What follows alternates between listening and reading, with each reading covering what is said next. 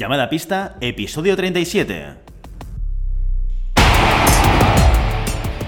Hola, muy buenas y bienvenidas y bienvenidos a Llamada Pista, el programa, el podcast en el que hablamos de ese desconocido deporte que es la esgrima. Este podcast está pensado por y para este extraño a la parque especial colectivo de seres humanos que decidimos no dedicarnos ni al fútbol, ni al baloncesto, ni al tenis, ni a ningún otro deporte conocido y que por el contrario preferimos, en pleno siglo XXI, blandir la espada y enchufarnos a la pista. Aquí estamos un viernes más, una semana más. Willy Cornet, esgrimista intermitente, y al otro lado del Skype tengo a Santiago Godoy, entrenador de esgrima y director del SAC, las alarmas del Garraf. Hola Santi, ¿cómo estás? Hola Willy, ¿qué tal? ¿Cómo estás? Una semana más aquí. Aquí estamos, una semana más. Oye, antes de empezar el, episodio, porque hoy tenemos un capítulo diferente de esta segunda temporada, tenemos un tercer eh, colaborador en, este episodio 37, un invitado muy especial que ahora presentaremos, pero antes de nada tenemos que dar paso a nuestro patrocinador. ¿Esta semana quién es, Santi? Pues una semana más, All Star Spain patrocina este fantástico capítulo de llamada pista. Eh, Willy, ¿qué podemos encontrar en All Star Spain? Bueno, primero durabilidad, así eh, con su material como con la continuidad en este, en este sponsor. ¿eh? Continúan sponsorizarnos capítulo a capítulo. Y, eh, y bueno, tú ya sabes, yo no te diré que un traje es para toda la vida, porque tenemos que cambiar el traje de vez en cuando y cambiamos de talla de vez en cuando. ¿eh? Esto lo, he vivido en mis propias carnes, pero sí que es verdad que duran muchísimo. ¿eh? Yo, he utilizado dos trajes en toda mi vida de cinemística. ¿Cómo lo ves? Yo aún sigo con el primero, o sea que te entiendo perfectamente. o sea que no vale la pena invertir en material, ¿sí, o no? Yo aún, aún no, no he engordado como tú. Ya te tocará, todo llega, ¿eh? Todo llega.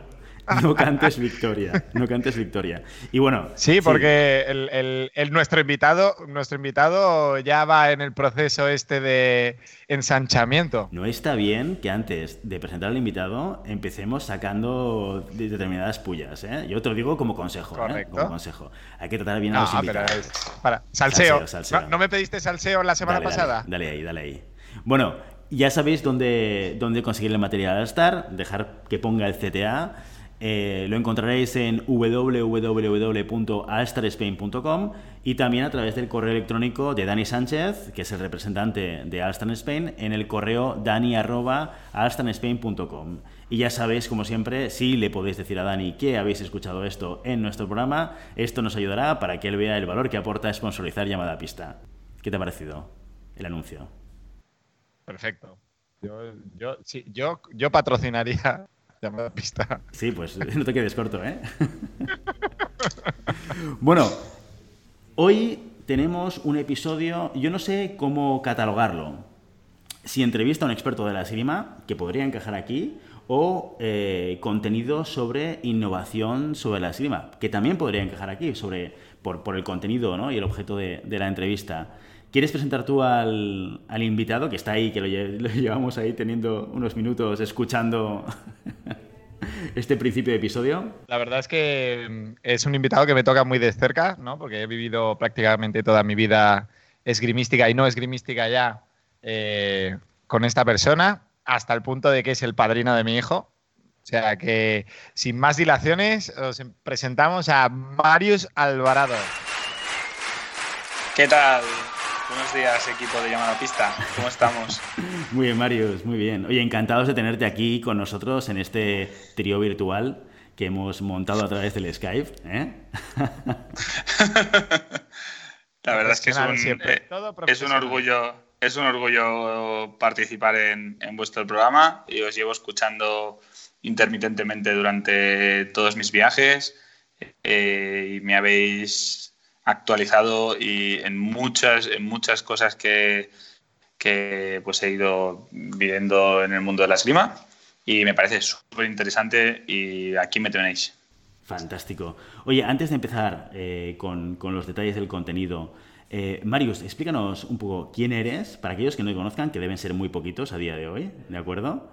Y, eh, y quién eres en el mundo de la esgrima, por supuesto.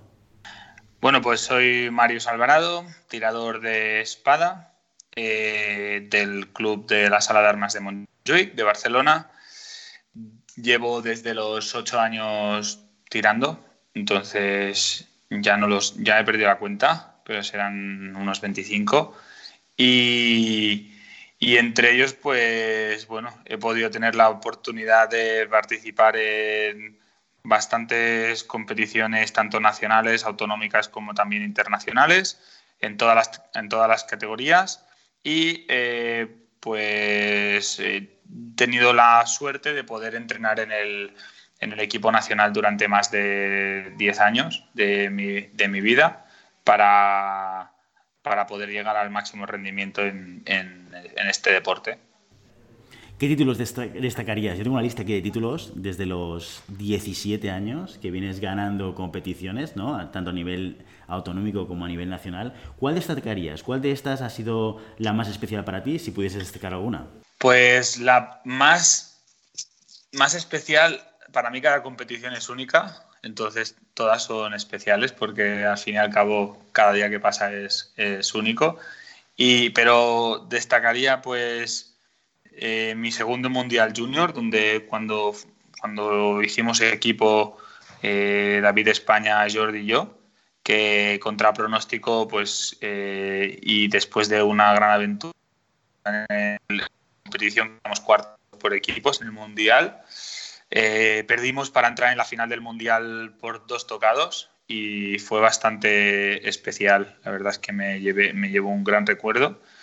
Eh, otra gran competición, pues para mí ha sido el eh, Mundial de 2010, en el que quedé entre los 16 mejores del mundo a nivel absoluto en París de 2010.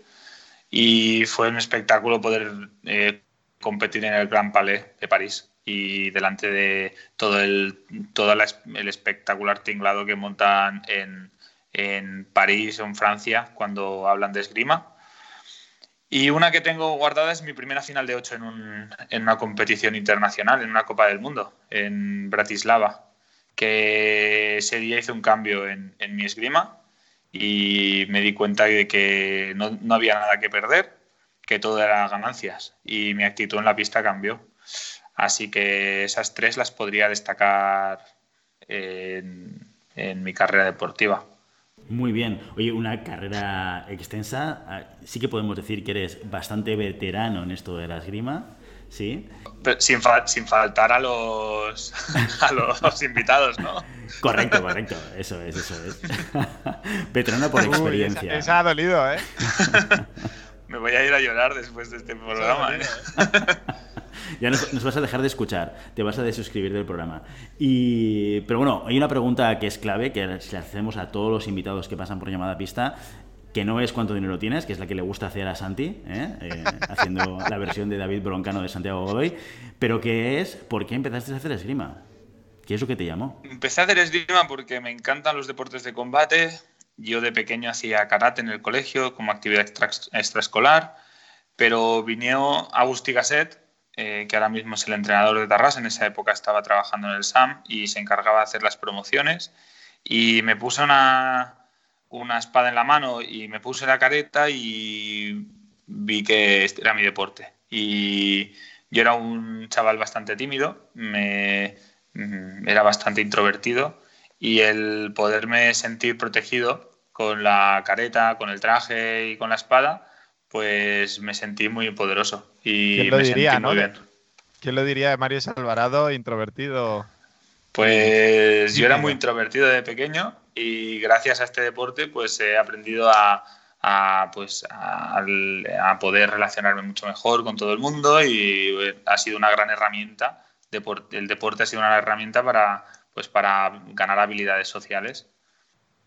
O sea que esto vino por campaña de colegio, ¿no? O sea, haciendo el SAM haciendo actividad en colegio, ¿no? Y, te captaron. Vino por campaña de colegio, sí. Exacto. Entonces, eh, bueno, mm, nos pasaron los folletos y yo con mi folleto fui a mi padre ese día, le dije, papá, quiero hacer esgrima. Eh, mi padre no sabía ni lo que era la esgrima pero vio que estaba al lado de casa y me cogió y me... Eso siempre es un factor clave, ¿eh? Para los padres esto es súper importante. Sí, sí, me cogió y me dice, pues vas a hacer esgrima. Y entonces, bueno, hicieron una promoción de un mes gratuito y, empecé a entrar allí y la verdad es que me encantó. Eh, por un lado vi que era un deporte que me gustaba, que me lo pasaba bien, que me lo pasaba bien allí y hasta hoy no sé cómo he llegado hasta aquí. Muy bien, muy bien, Marius. Con Marius podríamos hablar durante muchísimo tiempo de su carrera deportiva esgrimística, también de, la, vida social alrededor de la esgrima, ¿no? que, también es de alguna manera... podríamos hablar más de la vida social alrededor de la esgrima que de esgrima con Marius. bueno, 50-50, ¿eh? Tampoco. Ahora me voy a poner del lado de Marius, 50-50, un poco, un poco de todo, ¿eh? Pero hay, Circulito rojo para Santi ahora, ¿eh? Hay, un tema que es el que nos ha traído a, invitar a Marius a estar con nosotros y es que nos ayude a entender un proyecto que ha estado impulsando y desarrollando desde el 2014, si, no estoy equivocado, eh, corrígeme Mario si me equivoco, ¿eh? las indagaciones que he hecho por internet me llevan al 2014, que se llama... Empecé en dos, hace ya cinco años. ¿sí? Que se llama el Brain Sing que esto es una mezcla entre cerebro, brain y fencing, esgrima, ¿no? Cerebro, esgrima con cerebro, podríamos decir, que sería un poco la traducción al castellano. Eh, sí, es como usar el cerebro en la esgrima. Es un poco una, una palabra inventada, pero que, bueno, que era una marca, utilizar un nombre de marca que, que simbolizase un poco lo que quería transmitir con con este proyecto. Cuéntanos un poco, ¿qué es el bracing, el brainsing? Si lo tuvieses que describir o explicar a alguien, ¿cuál es el, el, eh, la, manera sencilla en la cual explicarías a alguien para qué sirve? Pues el brainsing es una manera de ver la esgrima en la que utiliza los conocimientos actuales que existen sobre esgrima, no, no hay nada inventado, pero la parte creativa es que lo une con formatos de entrenamiento de alto nivel eh, y formatos eh, de masterclass para poder ofrecer un contenido muy específico eh, en un formato en el que el tirador se lleve, se cumpla unos objetivos de aprendizaje en, un corto periodo de tiempo y sobre todo está todo relacionado con el taller, bueno, con la táctica y la estrategia en, la esgrima.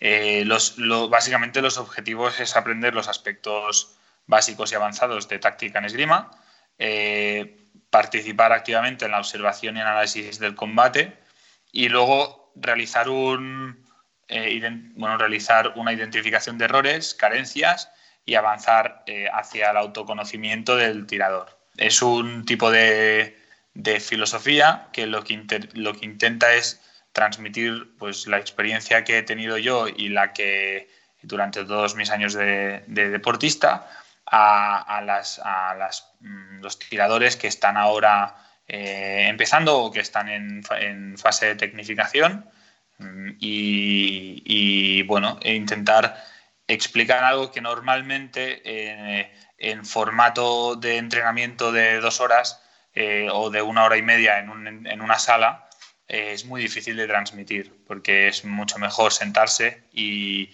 hablarlo eh, que, y, transmitirlo a nivel teórico para luego pasarlo a nivel práctico en, un fin de semana o dos días de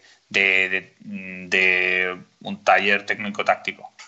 A mí me gustaría hacer un, inciso en como yo he tenido la suerte de trabajar con Marius dentro de, los primeros brainsings que, que, hizo. Y después he tenido la suerte de ver cómo ha evolucionado, porque también es verdad que, bueno, y esto lo podrá decir Marius, al principio eh, ha ido evolucionando como producto, eh, desde una idea hasta ahora que es un, un, producto bastante maduro y formado, en el que yo destacaría una cosa súper importante y es lo que acaba de decir él, que independientemente del nivel que tú tengas, ya sea eh, iniciación, ya sea de competición, ya sea prácticamente de tecnificación, son conceptos que tú puedes aplicar desde el primer momento. Es decir, siempre estábamos hablando ¿no? de, esta, eh, ¿te acuerdas Willy del, fin de semana pasado? ¿Cómo, te, cómo te, te, ganarías tú a ti mismo ¿Vale? Pues esta, esta idea, que, esta frase que, yo dije, la saqué de BrainSync. Es decir, es la primera vez que yo me encontraba una persona que te enseñaba a ganarte a ti mismo. Porque lo primero que tienes que saber es cómo nos vemos o cómo nos ven los otros en la pista, ¿no? Saber dónde estamos, porque no puedes encontrar una solución táctica sin saber dónde te encuentras tú. Y el BrainSync lo que consigue es este momento específico de saber dónde estás tú en la pista, poder utilizar esta información para buscar un tocado lo más óptimo posible. Y, eso es un trabajo que se puede hacer desde el minuto uno de hacer esgrima hasta la persona que lleva 15 años. Totalmente de acuerdo con Santi.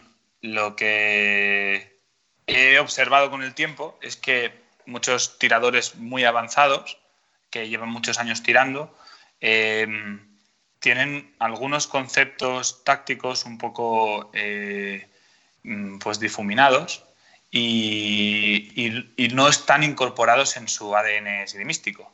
A lo mejor los conocen, pero no los aplican en sus asaltos. Entonces, cuando no aplicas la táctica en el asalto, te transformas en una máquina de caer en trampas. Que eso, pues, es un tirador que básicamente cae en las provocaciones, se precipita y comete. Eh, es bueno técnicamente, pero luego es, incapaz de aplicar la técnica en el, momento adecuado, simplemente cuando el rival, pues, le prepara una trampa. Entonces, la gracia es eh, en la base de la esgrima no me estoy inventando nada, es la base de las rimas intentar crear una trampa al rival para que el rival realice la acción que tú quieras realizar, que, eh, que tú quieras que él realice, y entonces ya saberla y tenerla preparada.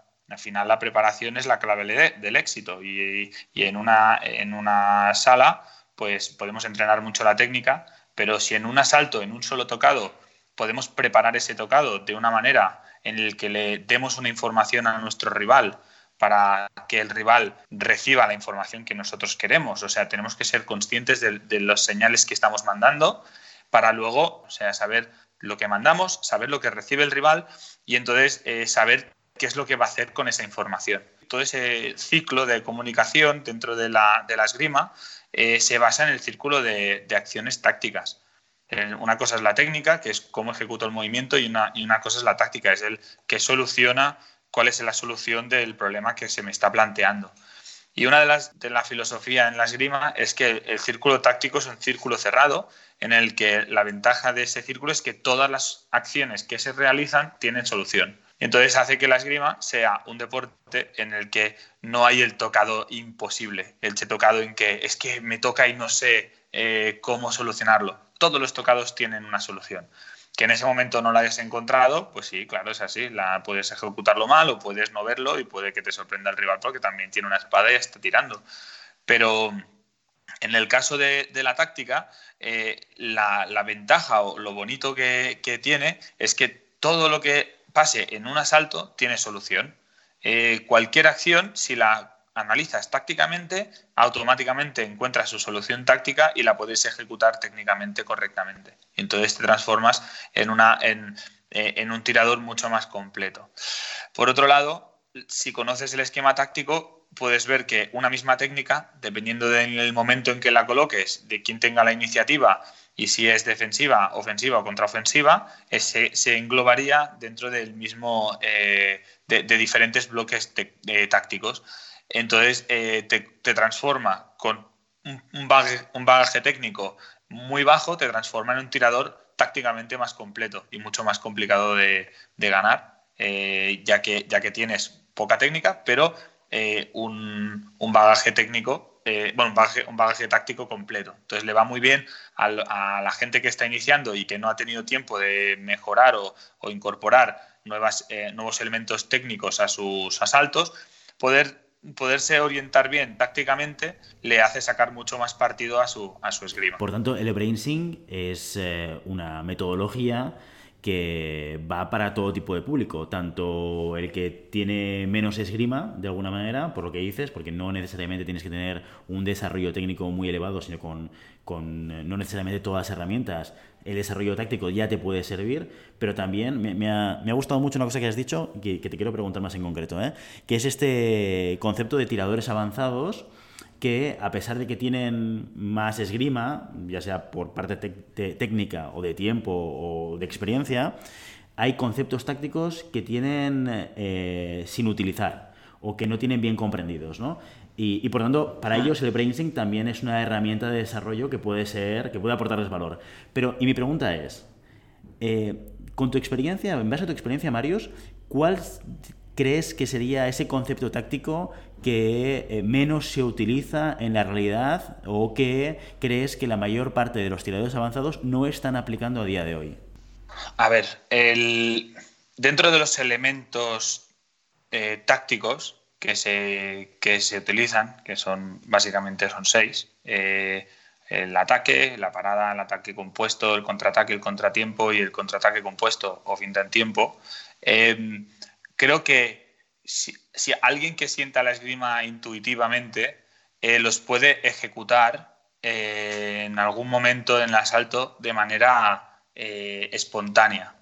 Entonces, son todos los, todos los elementos eh, no son ni más ni menos complejos, simplemente que pues depende de, cómo seas o cuál sea tu, estilo de esgrima, los vas a aplicar de una manera o de otra. Lo que, lo que sí que creo que es fundamental es el, ordenarlos de tal manera, el orden entre ellos, para saber qué es lo que gana a qué. Como jugar a piedra, papel, tijera, pero en esgrima. Saber que una, una acción táctica va a ganar a otra.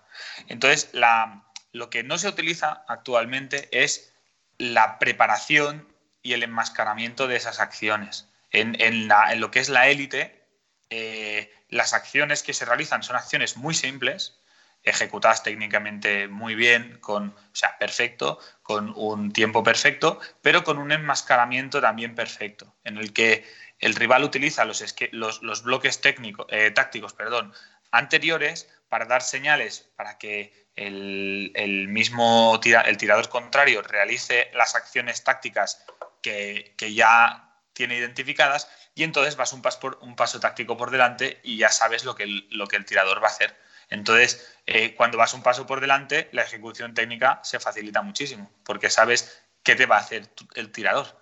Sabes que le, limitas de tal manera que el, que el, tirador va a realizar la acción que, que tú quieres y tú ya la tienes la solucionada. Entonces simplemente lo que tienes que hacer es prepararla correctamente y enmascararla completamente para hacerle un teatrillo que tu rival se piense eh, que va a hacer una cosa para luego acabar haciendo, para que tú puedas acabar haciendo otra.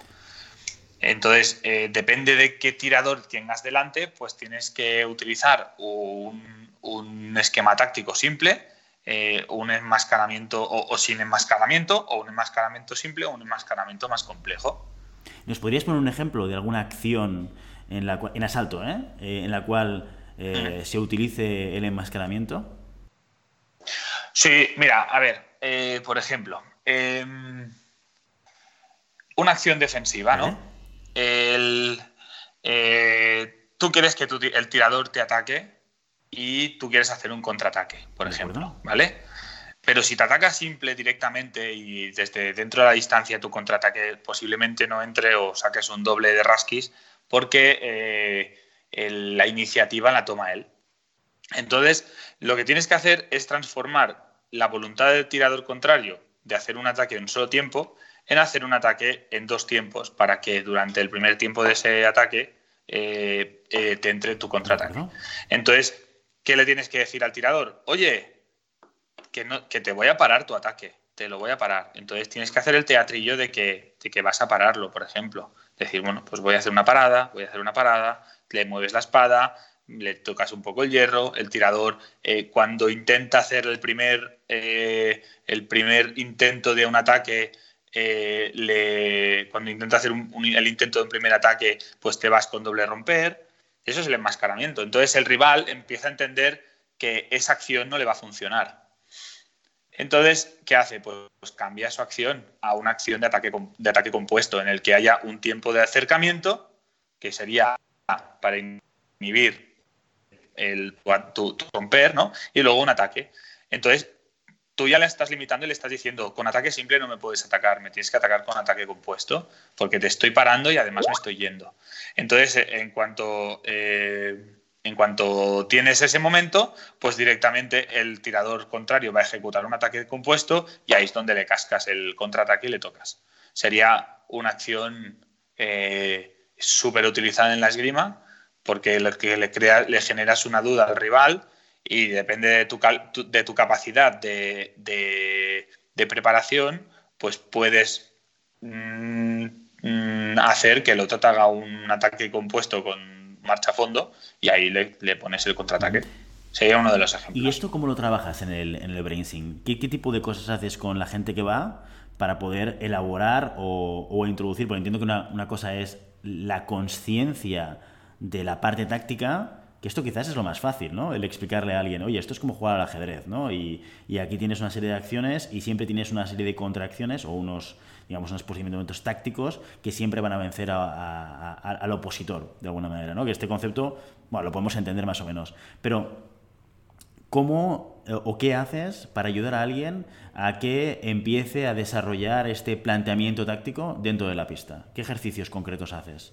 Pues lo primero es, em, como tú has dicho, la explicación teórica de lo que es el, esquema táctico, que lo entiendan, explicar cada uno de los, eh, de los elementos tácticos que existe. Y a continuación eh, hacemos ejercicios eh, tanto de pues, un ejercicio de cartas, por ejemplo, donde, donde se pone un rival que, se, que tiene las cartas de los bloques ofensivos, de los bloques, tácticos ofensivos, y otro que tiene cartas de los bloques tácticos defensivos. Y entonces juegan sobre a ver qué es lo que gana a qué. Entonces, eh, básicamente, tú tienes... Em, uno de, uno de los, de los tiradores tendría el ataque, el ataque compuesto y el contratiempo, y otro de los tiradores tendría pues eh, la parada de respuesta, el contraataque y el contraataque compuesto. Entonces, sabiendo que una u otra, pues eh, eh, siempre hay una que ganaría a otra. El, que normalmente pues, se tirarían dos cartas, una boca abajo, se levantan y sabes que esa persona ha gastado una, de, una, carta de, de una acción táctica y pues saben el que ha ganado. Si uno de los dos gana, pues se queda eso y se gana un, se gana un punto. Y así pues hasta que se gasten todas las cartas. Normalmente tienes eh, lo que he generado son dos cartas de cada una para que tú puedas jugar a decir, pues ahora te meto dos acciones iguales. O te meto una acción eh, encadenada y luego la vuelvo a encadenar. Entonces tú te vas quedando sin recursos porque tu, tu rival te va conociendo cada vez más y entonces al final acabas generando un poco de aprendizaje sobre qué gana a qué.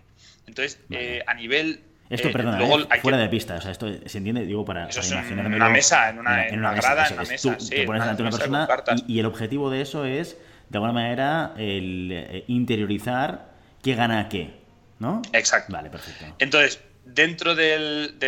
luego sería.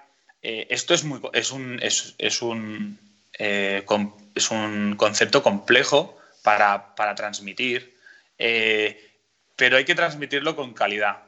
Entonces, eh, el objetivo no es hacer muchos asaltos, porque eh, en muchos asaltos eh, la gente baja la atención. Entonces, lo importante es trabajar cada uno de los tocados como si fuese un asalto en sí mismo. Entonces, por ejemplo, se montan grupos de cuatro personas donde juegan dos contra dos y entonces uno es un observer y el otro es un tirador. Entonces, el tirador le tiene que decir al observador qué acción quiere hacer y cómo la va a enmascarar. Y un poco el, y el, tirador, y el tirador observer tiene que observar si esa, esa acción se está, se está enmascarando como él dice, si está funcionando, si no está funcionando y si la ha ejecutado, porque muchas veces eh, tenemos el plan de que voy a hacer X y acabo haciendo otra cosa. Y eso es algo que hay que, hay que tenerlo en cuenta. Dentro de, de, todo esto, Marius, ¿cuál dirías que es el nivel de, de asimilación de un tirador? Porque yo me, dentro de toda esta información eh, y el tiempo tan limitado que, de que se dispone en el, en el bracing, ¿cuál sería la, el nivel de asimilación en un bracing? Es decir, ¿sería más, eh, tú puedes sacar petróleo de un bracing o sería algo más para ir haciendo eh, a nivel regular, no cada fin de semana, pero sí una vez para trabajar estos, estos elementos? Pues depende mucho de, quién es el que asimile, porque para, yo veo que hay gente, tiradores, que para ellos es revelador, o sea, es como que se les abre la luz del cielo y, entienden que todo tiene solución y entonces lo utilizan como base para sus entrenamientos diarios. Por ejemplo, pues voy a hacer plastrón y voy a trabajar las fintas y pases pues o voy a hacer trabajo con parejas o en los asaltos, hoy voy a trabajar, hacer finta y pase contra estos tres tiradores que sé que paran mucho. O voy a trabajar los contraataques. Entonces, entonces eh, empiezan a, introducir los elementos técnicos que, saben en los diferentes elementos tácticos y lo, y lo, sectorizan por bloques y por entrenamientos. Hay otro tipo de tiradores que, bueno, pues que asimilan lo que es el, esquema táctico y luego pues eh, no le dan una continuidad eh, porque, pues, pues, porque sus entrenamientos pues, no le prestan tanta atención eh, o están pues en otras dinámicas de entrenamiento que, que, no, que no asumen el, un análisis, una, una, calidad en el entrenamiento tan, tan buena. Entonces, es muy personal porque yo he visto a niños de 14 años y que, han, que, han, que han, se les ha abierto la luz. el otro día me dijo, me dijo una tiradora que vino al Brainsing en septiembre. Eh, gracias al Brainsing eh, he entendido lo que es una parada de respuesta y he podido hacer una parada de respuesta en un asalto. Y nunca en mi vida había hecho antes una parada de respuesta. Eh, otro tirador en un Brainsing que hicimos en Salamanca hizo su primer ataque simple de la vida. Entonces, no, es, no, es, una tontería. Hacer un ataque simple es muy complicado porque esa persona medía metro cincuenta y cinco y estaba tirando con un tirador de metro noventa. Hizo un ataque simple, tácticamente era la acción correcta y tocó. Eh, casi se cae al suelo porque técnicamente no, sabía hacer esa acción, pero, pero el, sentimiento de avance en, un entrenamiento de un fin de semana es, es, espectacular. Entonces, eh, veo que en una sola sesión de brainsing el, grado de mejora que se genera respecto a cualquier entrenamiento eh, en el que pues, se tira 15 tocados, 3 de 15, etc. Es, mucho mayor porque el, objetivo es buscar una calidad en el entrenamiento, o sea, trabajar que cada tocado sea una experiencia única. Entonces, eh, se generan muchos más momentos clave para el aprendizaje que en un entrenamiento habitual en el que haces tus ejercicios y te vas a tu casa. Eh, ¿mandas, ¿Mandas tareas? ¿Mandas deberes? no, el no. ¿El brainsing es un elemento que se trabaja solo ahí o es algo que tú das herramientas para futuro? Es decir, que continúen ellos, puedan continuar el, aprendizaje o la, mejora de esos elementos tácticos. Porque tú mismo estás diciendo que el, durante, el, durante su entreno regular o no tienen el tiempo o no tienen la intención o no tienen, bueno, los, mecanismos para poder hacerlo. ¿Tú das estos mecanismos? Eh, eh, uno de los objetivos, claro, la esgrima es, una, un deporte de asimilación muy lenta. Entonces, eh, en un fin de semana no vas a aprender esgrima. Lo que sí es que te sienta las bases para que luego en tu día a día puedas trabajarlo, trabajar los bloques técnicos y poder desarrollar tu esgrima en tu sala eh, a través de los principios de, tácticos de, esgrima, a través de, y con las herramientas que te da el. Eh, si tú le metes la calidad de un trabajo de alto nivel a una sesión de entrenamiento de un club, eh, es, esa, esa, persona aprende más rápido y entonces le ayuda. Luego, a nivel de trabajamos otros conceptos como es la observación y análisis en el combate, una vez ya, teniendo, ya teniendo eh, los conceptos tácticos eh, no, asimilados, sino que, tienen conocimiento de ellos, pues empiezas a, poder analizar a tus rivales. Ya no te metes en la pista sin conocer a tu rival, sino que te metes en la pista habiendo realizado un, análisis completo que luego tú te llevas a casa, eh, puedes hacer lo tuyo ese análisis, yo les doy una, hoja de Excel con unos parámetros que, yo asimilo, que tiene que ser un análisis. Hay muchos, hay muchos estudios, de hecho hay Xavi Iglesias con Rafa Tarragó hacen análisis de, tiradores, algo rápido que sea ágil y que te permita ganar un asalto eh, con un análisis completo pero, pero sencillo y al final coger y, llevártelo a casa y poderlo aplicar a los 40 primeros tiradores del ranking mundial o, en un caso de un M14, las cinco chicas que, con las que me estoy jugando el campeonato de España. por ejemplo. Entonces sería un poco una transferencia de eso a los entrenamientos. Es muy interesante porque la dimensión táctica, nosotros en, llamada pista con, con un poco eh, lo que compartimos con Santi, al final vemos como cuatro dimensiones de desarrollo esgrimístico, ¿no? La parte que tiene que ver con la parte más física, la parte que tiene que ver con todo lo que es la técnica, el desarrollo de la técnica, la parte táctica y la parte psicológica, ¿no? Serían, ¿no, Santi? Como los cuatro dimensiones de trabajo de desarrollo esgrimístico, ¿no? Y la parte táctica es, eh, es sin duda, junto con la psicológica, dos de las cuales eh, seguramente estamos viendo menos en, digamos, en la práctica de entrenamiento habitual, entre comillas, ¿eh? en base por lo, menos, a mi experiencia. ¿no? Y, yo creo que iniciativas como estas que nos ayuden no solamente a desarrollar la táctica, sino para entender la importancia y el cómo se puede aplicar en la realidad, te puede ayudar mucho a tener una mejor, un mejor desempeño en la pista, sin duda, ¿no? Y eso me lleva al siguiente punto, que es el, hablar un poco de, ese, de, ese, matrimonio entre psicología y brainsync que, que, has hecho en alguna experiencia, ¿no? Vi en Facebook que, que aparte del brainsync habían algunas sesiones específicas que les llamabais como psicobrainsync, ¿no? Sí, eh, bueno, el, estudio de la táctica a continuación, a ver, al, fin y al cabo lo que, se intenta con el brainsing es, un, realizar un refuerzo a los entrenamientos habituales de esgrima en, temas muy específicos en los que, en los, que pues, los tiradores puedan sacar un partido muy productivo sobre, sobre un tema muy concreto.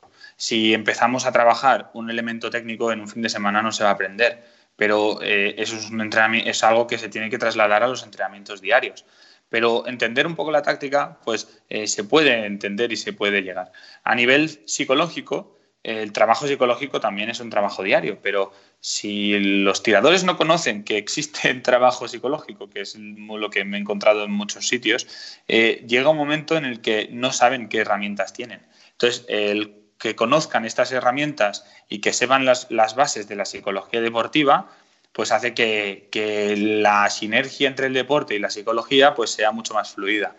Eh, entonces, eh, con, mi amigo y colega y con mi psicólogo deportivo de aquí de Barcelona, eh, Joan Vives, pude realizar un, un curso de fin de semana en el que unía el conocimiento de la esgrima a psicólogos y el conocimiento de la, de la, psicología a esgrimistas. Entonces fue un curso híbrido donde los mismos alumnos de esgrima enseñaban esgrima a los psicólogos explicándoles cómo es la técnica, cómo es la táctica, cómo es el, movimiento, cómo, cómo qué, tipo de variables existen y los psicólogos eh, monitorizaban eh, los elementos de visualización, control de la tensión, respiración, eh, eh, un poco mm, los elementos básicos, mm, la capacidad de concentración, el, cambio de foco atencional, eh, que se pueden trabajar en, un, trabajo de, psicología.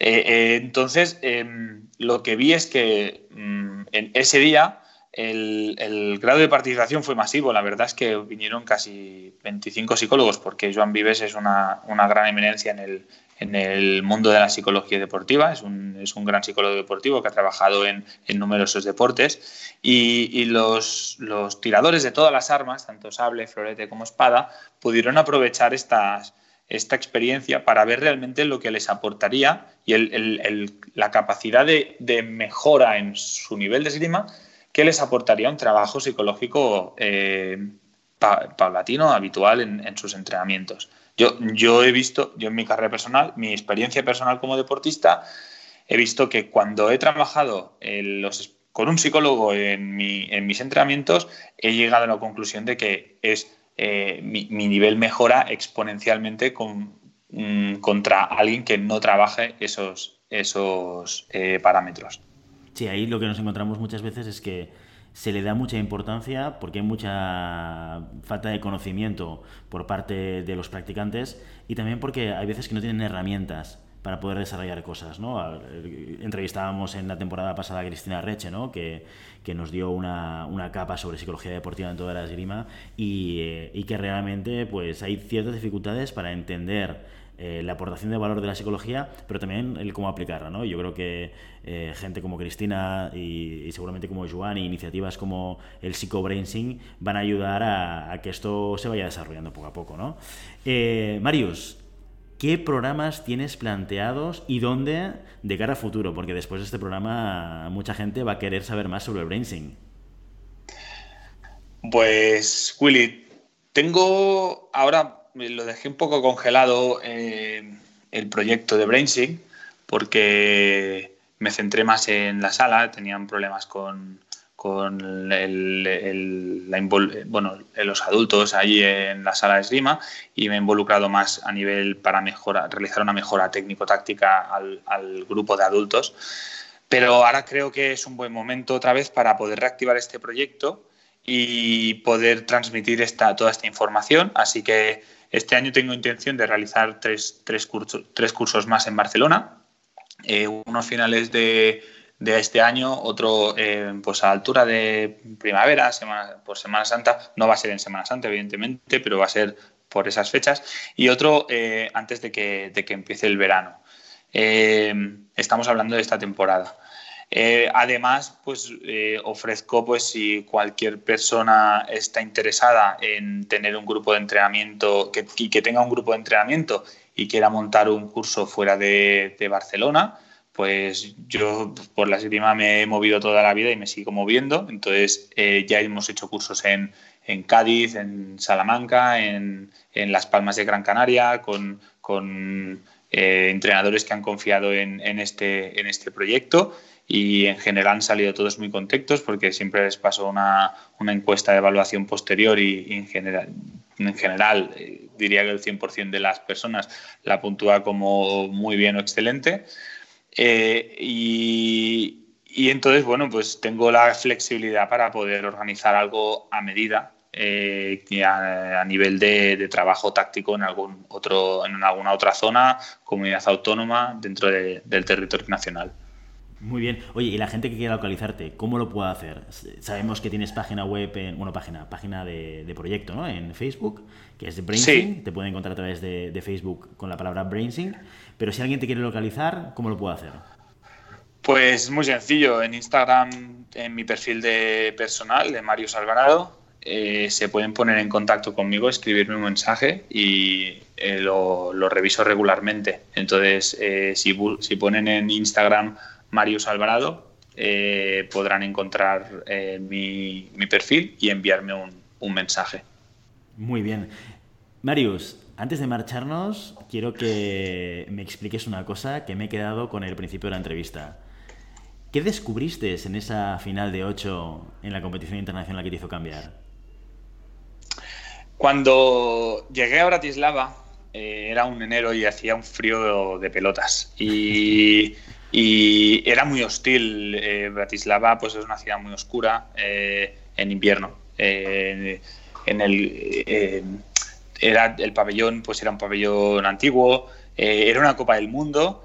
era mi, primer copa, mi primera Copa del Mundo de la temporada. El año anterior no habían salido muy bien las Copas del Mundo. No había podido pasar de 64 de, de ninguna competición. Y yo sentía que no había cambiado nada a nivel técnico. Entonces, a nivel técnico sí estaba mejor eh, físicamente, eh, pero era la primera competición de la temporada. Entonces... Eh, ¿Cuántos años tenías? Empecé, pues 17 años. 17. 18 años. 17 o 18 años. Entonces allí fui a calentar y calenté con un, un chico de, de, uno de los países del este que me pegó una paliza antes de empezar la competición, no, me, no hice ni un solo tocado, ni un solo tocado. Entonces, allí me di cuenta de que, de que yo estaba allí, pero no, todos, o sea, no había ganado nada, no, no, tenía que ir a demostrar nada, no tenía que demostrar absolutamente nada. Eh, no, no era nadie, no, nadie. Antes de empezar en la pista, no eres nadie, no tienes que demostrar nada. Entonces me liberé de un saco de, de presión de que, estaba, que me había autoimpuesto pensándome que yo tenía que ir allí y demostrarme lo que, lo que valía. Entonces, lo, a lo que es hacer a lo que sabía hacer. eh, hacer, mi, hacer mi esgrima, encontrar, un encontrar la distancia, buscar los tocados, eh, analizar al rival. Entonces me focalicé en lo que es el 14 por 2, o sea, a lo que había dentro de la pista, no a la presión, a lo que esperaban de mí, a las expectativas. Todo eso es, era tóxico para, para mi esgrima y me hacía perder realmente la libertad que, tienes que sentir cuando estás tirando. Entonces, eh, en, en, ese fondo, cuando tocas fondo, te das cuenta de que, de que no tienes nada que ganar ni nada que perder. O sea, perdón, no tienes nada que perder y todo que ganar. Entonces, a partir de aquí, te comportas de otra manera, te comportas arriesgando, te comportas eh, provocando más cerca, eh, te quedas mucho más cerca del rival. Entonces empiezas a encontrar esa distancia en la que te encuentras en que cualquier momento te pueden tocar. Entonces es un momento de riesgo y, ahí me sentí muy cómodo. Es un momento en el que, en el que te sales de tu, de tu círculo de confort y empiezas a hacer cosas que normalmente no, no haces. Y empecé a ganar a todas las personas que se ponían delante. Eh, recuerdo que para entrar en final de 8 me tocó un, un austriaco que tenía unas piernas que parecían dos jamones de jabuco y tenía una potencia brutal, era mucho más rápido que yo. Eh, y, y, le gané, poniéndome más cerca que, de lo que se pondría alguien con miedo. Entonces me, quité el miedo, me quité la presión, me, quité las expectativas, todo lo que muchos niños o muchos adolescentes eh, sienten cuando van a una competición de tengo que demostrar lo que valgo. No tienes que demostrar nada, tienes que venir aquí a pasártelo bien y sobre todo hacer lo que sabes hacer, ni más ni menos. Y, y, y cuando te, demuestras esto, te das cuenta de que sabes hacer mucho más de lo que realmente te piensas. Y entonces, pues ahí empezó pues mi temporada, eh, empezando con una, con una final de 8, luego eh, eh, me metí en una medalla en, una Copa del Mundo de Nimes. imagínate que he hecho una medalla en la Copa del Mundo de Nimes, pero el, momento que mejor recuerdo es esa pool que el, el, chico este del este me pegó una paliza. entonces, para mí la medalla pues es un resultado, es, es un resultado de ese día, ¿no? Eh, y ese, ese, año acabé entre los, creo que entre los 20 primeros del mundo. Eh, quedamos cuartos por equipos, o sea, fue un, fue un año espectacular. Eh, y bueno, pues eso es, una de las, es uno de los cambios, ¿no? Que cambias decir, pero bueno, pero aquí, aquí hemos venido a disfrutar o para qué estás haciendo esto, ¿no? y, y, cuando vienes a disfrutar y a hacer lo que sabes hacer y a, y a pasarlo bien, pues es cuando realmente te sale, te sale todo el peso de, la psicología ¿eh? en la esgrima, sin duda. Es que, es que muchos. Bueno, recuerdo un campeonato de España absoluto, eh, perdón, junior, que eh, estaba tirando fatal, fatal, pero fatal hasta el punto de que empezaba los asaltos perdiendo 8-0, 8-0, 9-1. Gané los seis asaltos 15-14. Los seis asaltos, desde 64 hasta la final. Porque lo que tenían unas ganas de ganar que no tenía ninguna, más, ninguna otra persona en esa competición. Mis ganas de ganar eran mucho mayores que todo el resto de, mis de los participantes y mis competidores. Entonces, aunque llegasen a 14, no ponían el 15, nunca, lo, nunca era imposible que lo pusiesen. Aunque me iban ganando 9-1, en la final, recuerdo uno, uno de mis mejores amigos, David España, eh, me iba ganando 9-1 y fui capaz de remontarle y ganarle 15-14. Entonces, eh, en ese, eh, eso, eso después de haber ganado la semifinal 15-14, la final de 8, 15-14, 16, 15-14, me podría haber quedado en 64, porque en 64 gané 15-14. Entonces es un poco la, diferencia entre el trabajo psicológico y el, y el, trabajo técnico. Es muy importante el trabajo psicológico en, en esgrima. Marcar la diferencia. Muy bien, Marius. Oye, muchísimas gracias por todo. Muchísimas gracias por, eh, por estar aquí, por compartir tu experiencia, por contra, compartir el proyecto del Brainsing y, eh, y qué podemos conseguir a través de, de él. Y, y, bueno, te volveremos a invitar en el futuro, si tú quieres venir, claro. Cuando queráis, sabéis que estáis disponible. Eh, porque si no sé que me juego que me, que me quiten el cargo de padrino de, del hijo de Santi. Entonces, entonces sé que tengo una obligación Está dentro de... su contrato de padrino. tiene que, al menos una aparición por temporada en, llamada pista. Me van a, me tiene, me va a exprimir lo que, lo que él quiera. Pero bueno, eh, va a ser, va a ser un placer eh, compartir con vosotros este, este momentito y vuestro proyecto y, os deseo mucho éxito. Muchísimas gracias, Marius. Muy bien, chicos. Pues hasta aquí nuestro episodio de hoy. Como siempre, queremos invitaros a que os pongáis en contacto con nosotros y nos deis vuestra opinión o nos digáis si queréis que hablemos de algún tema concreto o pregunta. Lo podéis hacer siempre a través de redes sociales, ya lo sabéis, y a través de la página web llamadapista.com barra contacto. Y si el contenido de este podcast te gusta, no te olvides suscribirte, compartir este episodio en cualquier red social, darnos 5 estrellas en iTunes que nos da visibilidad para que más gente nos conozca y comentar lo que queráis tanto en iVoox como en Spotify. Muchas gracias por todo, por vuestro tiempo, por vuestra atención y por vuestro interés en este maravilloso deporte que es la esgrima. Nos escuchamos la semana que viene. Hasta entonces. Adiós, adiós.